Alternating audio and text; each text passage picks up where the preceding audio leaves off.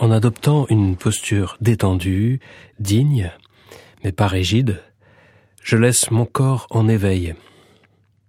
J'exprime mon désir de m'installer confortablement dans l'instant présent. Je ferme les yeux. Je prends conscience de ma posture, du contact de mon corps avec le sol, avec la chaise. Évidemment, il se passe beaucoup de choses dans mes pensées, dans mes sentiments. C'est peut-être même très agité en ce moment. Je ne cherche pas à régler mes problèmes, pas maintenant. Je ne cherche pas de solution, pas pour l'instant. Mes pensées, mes émotions sont bien là, mais je ne les laisse pas occuper toute la place de ma conscience. Comme si je les laissais bouger, s'agiter au loin, sans les laisser s'approcher, pas pour l'instant. Pour l'instant, je laisse mon corps se poser, reprendre contact avec moi. Je lui donne de l'espace pour prendre conscience de ma respiration.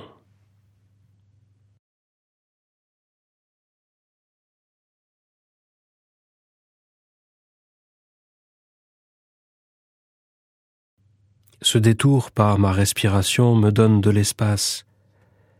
Il permet à mon esprit de se poser, à mon intelligence de décider, à mon cœur de choisir plus librement.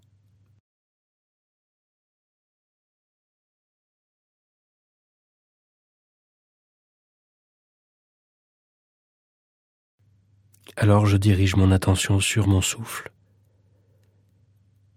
et sur tout ce que mon corps ressent de ce souffle, de cette respiration. Instant après instant, patiemment respiration après respiration.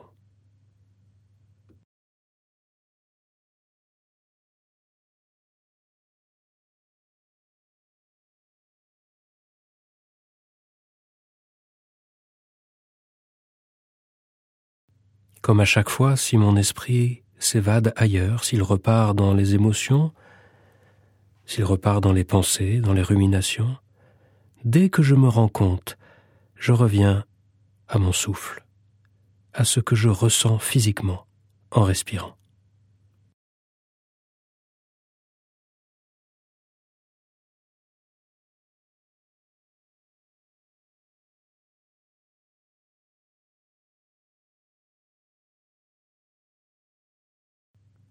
Peut-être maintenant que l'agitation de mes émotions, le trouble de mes pensées commence à s'apaiser,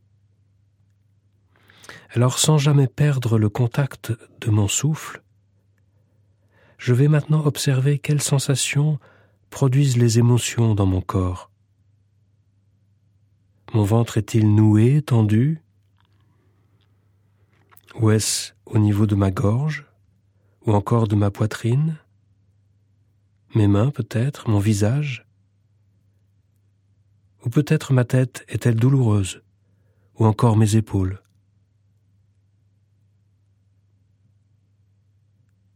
Qu'est-ce que mon corps me dit en ce moment de mes émotions?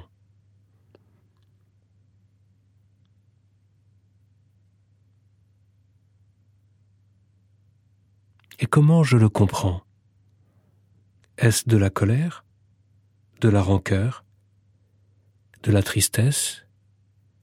De la déception? Du dégoût? Voire de la haine?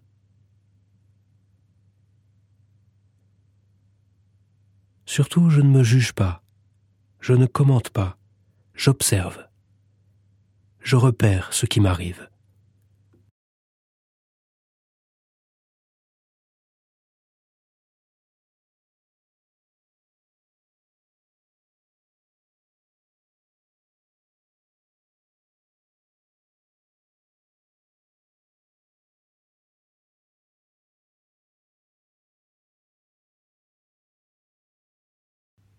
Tout en observant mes émotions, en mettant un nom dessus, je laisse mon corps respirer.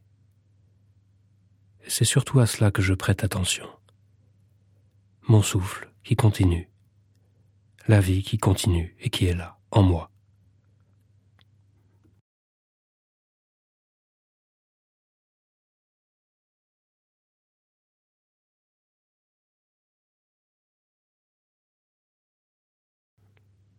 À présent, toujours en m'appuyant sur les sensations de ma respiration, sans jamais m'en éloigner, je peux observer de loin le flux de mes pensées.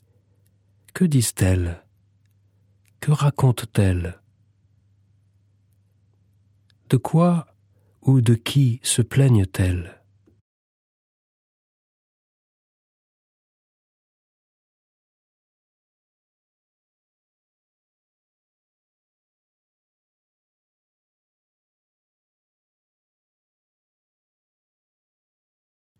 Il ne faut pas croire les pensées, ni les ordres qu'elles donnent.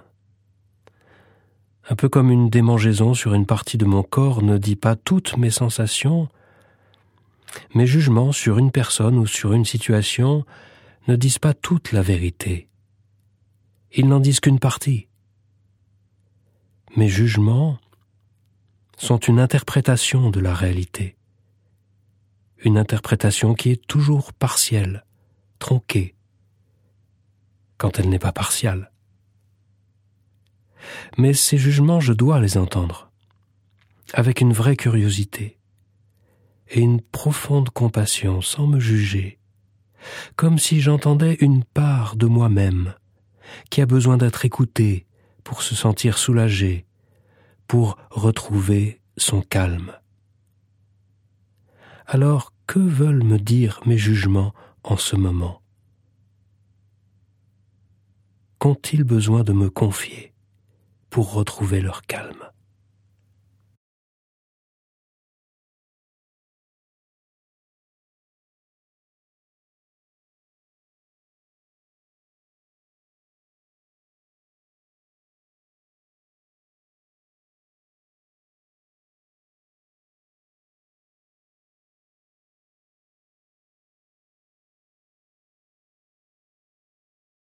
Cette voix intérieure qui juge et qui se plaint, ce n'est pas moi, mais une petite partie de moi. Et cette partie, je peux l'écouter, si je l'écoute de loin, sans faire corps avec elle, sans m'agglomérer avec elle. Je peux l'écouter car cette voix va me révéler quels sont mes besoins les plus importants, ce qui est vital pour moi en ce moment. Quel est ce besoin?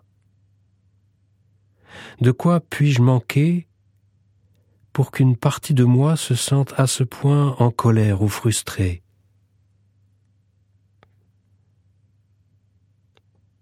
Est-ce le besoin d'être écouté De ne pas être jugé ou critiqué? Est-ce le besoin d'être reconnu par quelqu'un, par un groupe? Ou le besoin d'être apprécié à ma juste valeur? Ou encore est-ce le besoin d'être accepté tel que je suis? Ou encore un besoin de calme, de repos?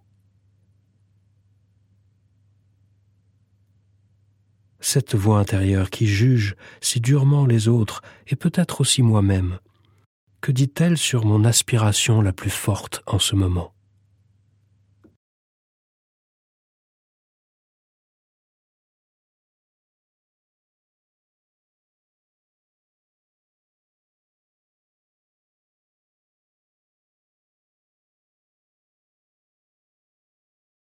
Lorsque j'ai mis un mot sur ce qui me manque en ce moment, sur ce besoin vital, je sens peut-être mon corps se détendre. Ce serait le signe que la petite voix de mes jugements s'est enfin sentie entendue, écoutée, et qu'elle peut relâcher sa tension.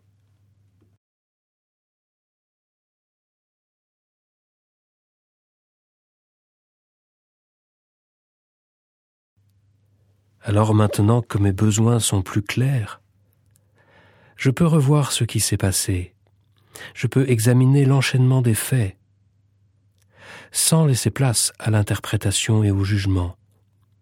Plus maintenant, simplement les faits. Que s'est-il passé?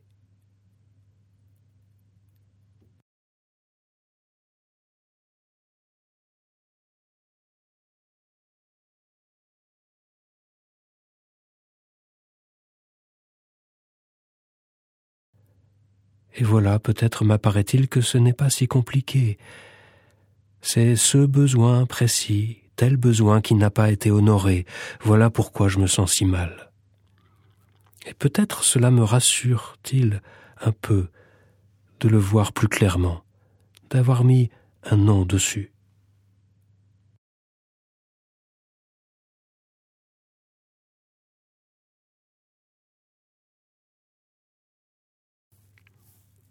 Peut-être maintenant puis-je encore aller plus loin? Si c'est un geste ou une parole qui a déclenché cette situation, qui m'a mis dans cet état, peut-être que celui ou celle qui était en face de moi n'est pas si mauvais. Peut-être que tous les torts ne sont pas finalement de son côté. Peut-être même que si cette personne a agi ou parlé ainsi, c'est qu'elle était elle-même sous l'emprise d'une émotion forte et comme moi, derrière cette émotion, il y a un besoin, un manque, que cette personne n'a pas su dire. Et moi qui maintenant ai mis un nom sur l'émotion qui était la mienne et sur mon besoin qui était le mien, maintenant je peux peut-être me douter du besoin si important qui est le sien dans cette situation. Peut-être même y a-t-il plusieurs possibilités.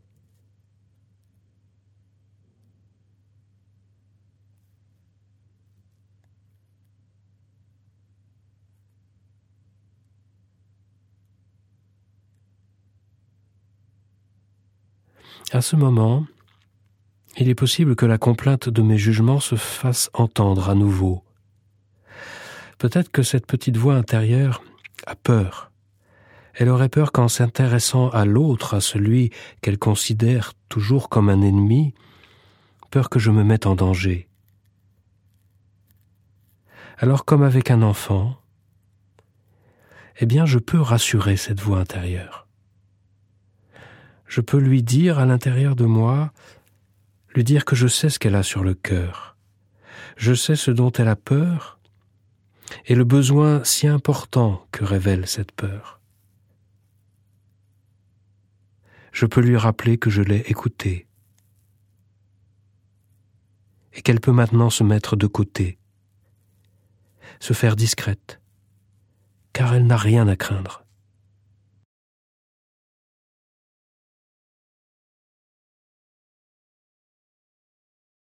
Après m'être parlé à moi-même, ou plutôt à cette part de moi qui se sentait encore en danger, je peux diriger à nouveau mon attention, toute ma compassion vers l'autre. Quel a pu être le besoin qui l'animait et qu'il ou elle n'a pas su dire?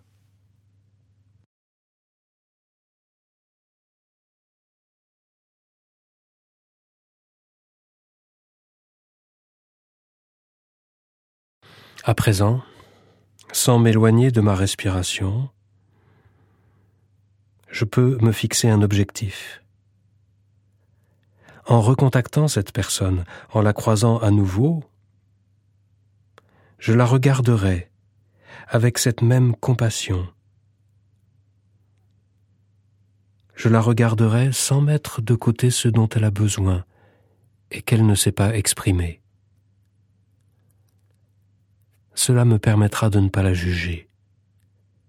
Et peut-être, peut-être,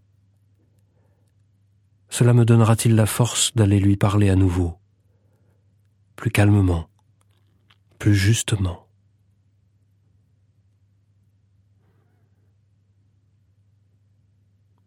Nous pourrons parler non pas de ce qui nous sépare, non pas ressasser la même situation, mais plutôt de nos besoins mutuels. L'autre jour tu étais en colère, tu avais besoin de ceci, c'est bien cela. Ainsi l'échange pourra reprendre dans la paix, bientôt ou plus tard. Car lorsque l'on parle de ces besoins mutuels, on ne peut pas s'affronter. Ces besoins sont aussi personnels que légitimes. Et du coup, peut-être que je pourrais à mon tour calmement exprimer à cette personne ce qui m'a manqué à moi. Quel était mon besoin le plus essentiel dans cette situation qui n'a pas été honoré et peut-être qu'en le disant beaucoup plus calmement, nos liens auront une chance d'être réparés.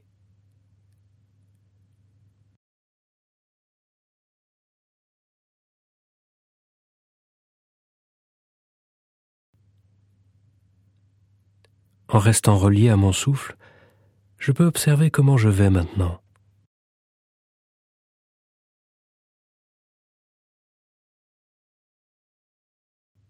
Est-ce que je vais mieux? Est-ce que je suis plus au clair devant ce qui m'est arrivé? Plus libre devant mes émotions? Plus conscient de ce dont j'ai vraiment besoin? Est-ce que j'ai gagné en conscience sur moi-même, sur ce qui s'est réellement passé?